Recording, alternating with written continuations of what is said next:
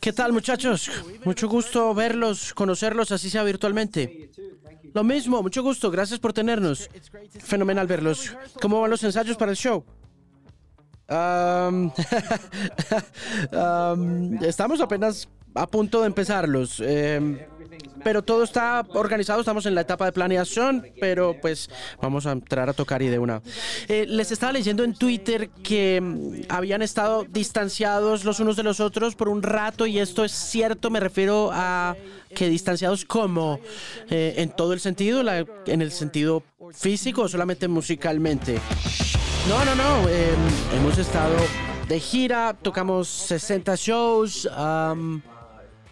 Reino Unido, Europa, Estados Unidos. No, no, fuimos con toda, hemos puesto mucha música al frente de, la tarima, al frente del público. em, hemos puesto mucha música nueva delante de ese público, pero estuvimos distanciados en un tiempo como un par de semanas de descanso.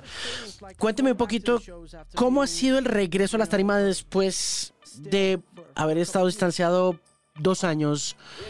No, increíble, increíble. Creo que esta ha sido una de nuestras mejores giras.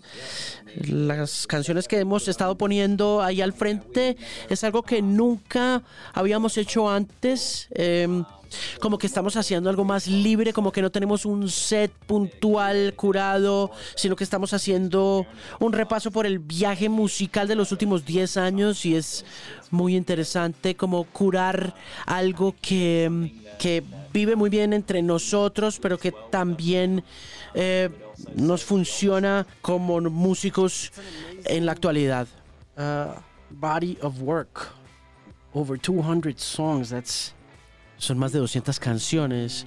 Es impresionante, es una locura. It's- it's- It is crazy, but you know, it's really just uh, Lo es, lo es. Es una locura. Es simplemente un grupo de canciones que definen nuestra amistad, nuestro viaje y que se acumulan. Y mm, definitivamente somos muy fans de la música en general, entonces nos gusta tener un catálogo diverso para podernos entretener y también estamos intentando crear cosas que nos gustan, ¿no? Em, es increíble que tengamos tantas canciones, pero también lo que estamos disfrutando ahorita es ver cómo la gente disfruta los diferentes discos, ¿no? Disfrutan diferentes eras del grupo. Es para nosotros muy inspirador ver eso. Nos da mucha energía para seguir creando. to those different Esas eras diferentes también eh, significan diferentes eh, fans eh, que tienen diferentes fans de los diferentes álbumes. ¿Cómo funciona la dinámica de sus fans en ese repertorio tan amplio? Well, it, it, it's interesting because we've been, you know, Es interesante porque hemos porque nosotros empezamos a hacer música cuando teníamos 16 años y 10 años después como que hemos cruzado, tenemos dos generaciones, ¿no? Hemos cruzado dos generaciones de fans. Tenemos fans que se criaron con nosotros y fans que apenas están llegando o que han visto cambiar nuestra música, han visto evolucionar nuestra música. Entonces, hay unos más adultos, hay otros más jóvenes, así que es muy interesante cuando uno llega a un show de Five Sauce y ve este montón de gente distinta. Es como que no hay forma de encontrar, como de señalar eh, quiénes son los fans de este grupo. Es increíble porque uno ve gente cargada de nostalgia con una canción como She Looks So Perfect y de repente ve uno gente que apenas ha oído esa canción hace un año y que apenas está intentando entender cómo fue cuando salió, así que es increíble. Devolvámonos al otoño de 2020. Ustedes tenían todos estos planes y el mundo se detiene, se rompe. ¿Qué pasa para ustedes? ¿Qué sucede inmediatamente después de que se detiene el mundo en la pandemia? Am, en ese momento estamos intentando imaginar cómo vamos a sacar este disco, ¿no? Eh, en ese momento no sabíamos cuánto tiempo íbamos a estar encerrados. Todo se cancela, todos los viajes, incluso estando en Los Ángeles, em, como que dijimos, bueno, eh, no sabíamos qué iba a pasar, cuándo íbamos a regresar. Supongo que estábamos tratando como de resolver en el corto plazo qué íbamos a hacer con toda esta música y después de eso como que pasamos de ese periodo y nos tomamos un tiempo y nos metimos ya en cuándo íbamos a volver. let's take a bit of time and just be at home because you don't know when we're going to have to leave again. And then you guys go to the Joshua Tree and start recording songs. Y entonces ustedes se van para el desierto de Joshua Tree y empiezan a grabar allá. Um, I feel like we wanted a place. Creo que queríamos un lugar donde más o menos nos pudiéramos desconectar. Estábamos buscando, no sé, eh, un lugar a donde pudiéramos ir que em, quedarnos quietos por un rato para poder resolver cómo íbamos a hacer música en esta nueva evolución de la banda. Así que simplemente estábamos buscando como mirando dónde estábamos en ese momento y para dónde íbamos después, ¿no? Entonces, queríamos un lugar en el que si no escribíamos música, pues la pasáramos muy bien juntos y pues obviamente pudiéramos hacer música. Luckily, luckily we made music. Where'd you guys spend all ¿Dónde lo hicieron? ¿En una villa? ¿En una casa? ¿En la casa de alguien? ¿Cómo fue? this house? What, what, what was what was that like? We just did a basic uh, Estuvimos en, un, en una casa muy básica, eh, con una bonita cocina, con un par de habitaciones, con un- una sala, con un estudio y un garaje, ¿no? Algo, muy sencillo, muy tranquilo, muy fácil para que pudiéramos apoderarnos del espacio rápidamente durante un par de semanas, pero em, simplemente estábamos intentando probarnos a nosotros mismos, estábamos intentando amplificar nuestras habilidades también para ver qué tan lejos podíamos llegar como artistas. Así que sí, nos inspiró muchísimo cuando empezamos a ver a Michael producir y nos dimos cuenta que podíamos mover nuestro proceso de grabación y de producción a otros lugares y a otras partes y conectarlo a nuestra forma de componer canciones y eso nos liberó muchísimo y nos ayudó a entender también este nuevo capítulo del grupo. Así que gracias a Dios por ese momento. En la medida en que desarrollan esas habilidades y se encuentran cada vez más cómodos produciendo su propio material, ¿qué hay en, en ese proceso autónomo de producción que los hace entender y decir esto está bien y nos gusta, esto les gusta más que los produzca alguien más o cómo, cómo se sienten ahora?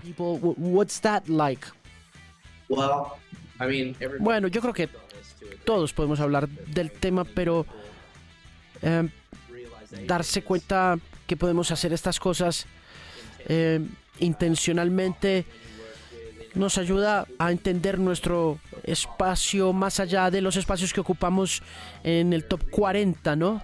Y que ha sido responsabilidad de la producción anterior.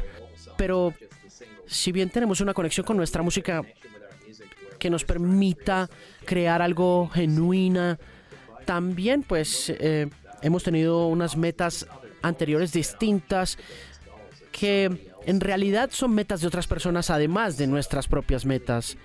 Entonces, eh, hace de este proceso de producir nuestra, propia- nuestra propia música algo más interno, sin que haya influencia poderosa de alguien más. direction. Uh, you mentioned this. Usted mencionaba las fortalezas de hacer eso. ¿Hay alguna debilidad de ese proceso de la misma manera que menciona como, por ejemplo, hay una visión de alguien más en el trabajo que hacen cuando están produciendo la música y alguien más les está produciendo la música?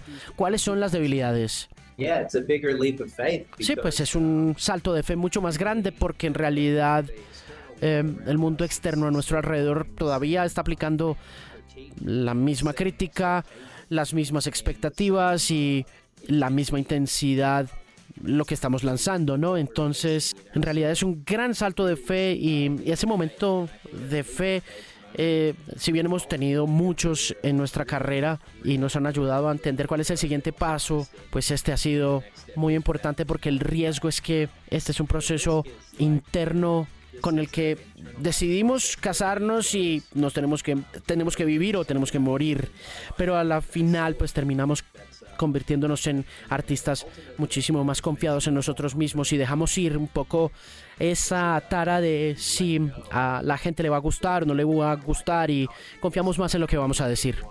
you made and what you're saying, and you didn't second guess it. You know. ¿Hay alguna habilidad adicional que hayan aprendido a través de ese proceso? Cada uno de ustedes, no sé, como un nuevo instrumento o algo así, no sé. ¿Podrían ah, elaborar un poquito más?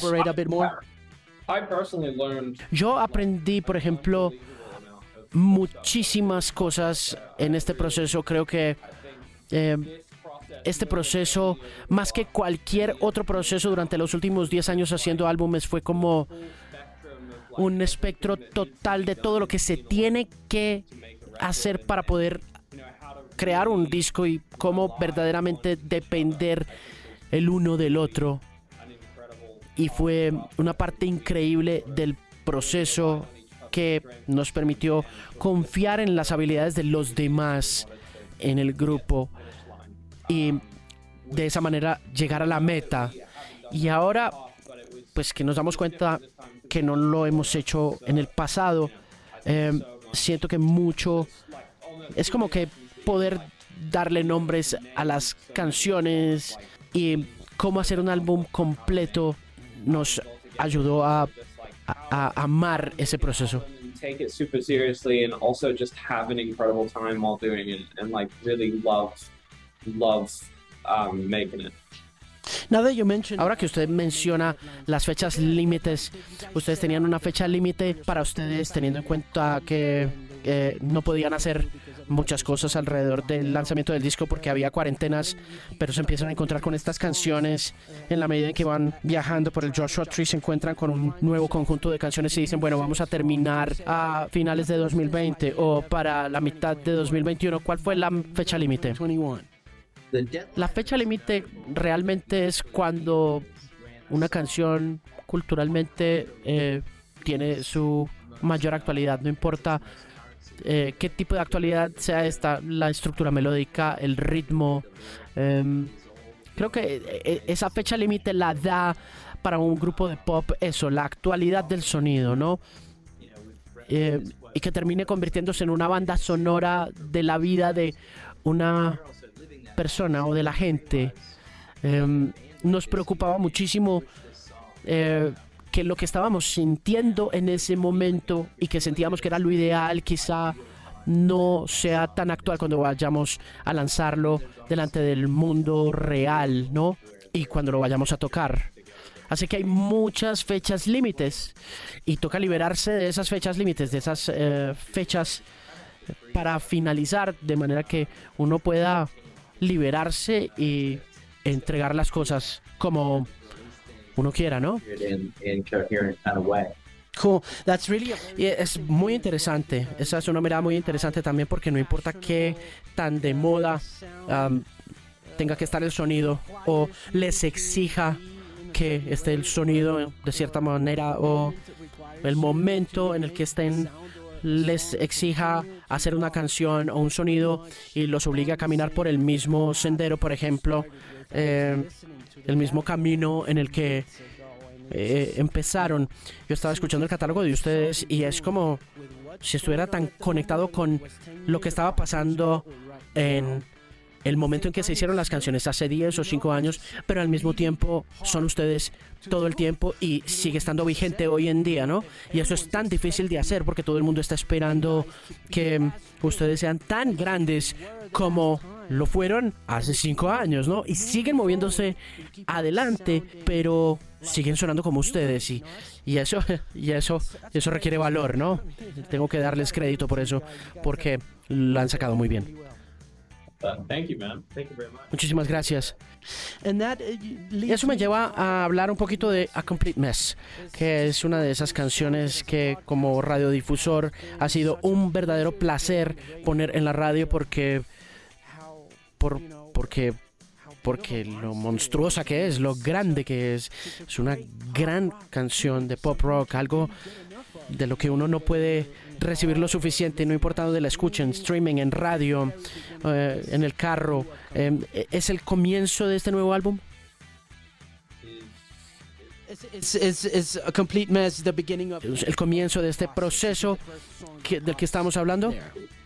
It was the one when we were out on our own in Josh. La que nos encontramos en ese proceso de soledad en The Joshua Tree y mm, sin duda fue esa canción con la que uno se encuentra que uno dice, wow, este es algo muy especial Eh, y organizó todo el resto del disco, por lo menos con respecto a lo que sentíamos y esta canción se sentía como un sello puntual de todo lo que iba a ser el proceso completo de este disco, ¿no? Por eso es el primer sencillo y por eso la amamos todavía. Así que sí, sin duda fue la primera gran señal e influenció el resto de las canciones, por supuesto. Ahora, hábleme un poquito de Blender. Yeah, I mean that song. Uh, Esa canción, estábamos compilando esta playlist que es Five Sauce Five y mm, simplemente nos dimos cuenta que estábamos buscando algo más rítmico, más alegre y nos encanta esta canción. Es una canción como medio indie, tiene ese espíritu como indie, pero también tiene como esta cosa melódica intensa, es- es- está como en la zona de look. Y, y pues eh, el, el- bajo, sin duda, es parte esencial de todo lo que hace Five Seconds of Summer y en esta ocasión, en esta canción, la logra muy bien.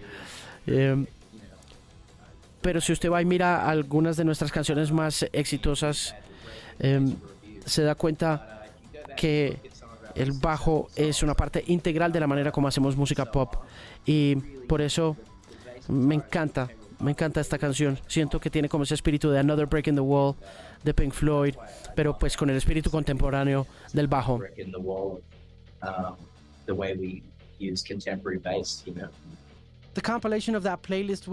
Esa compilación de las playlists va avanzando en la medida en que se acerca el lanzamiento del álbum.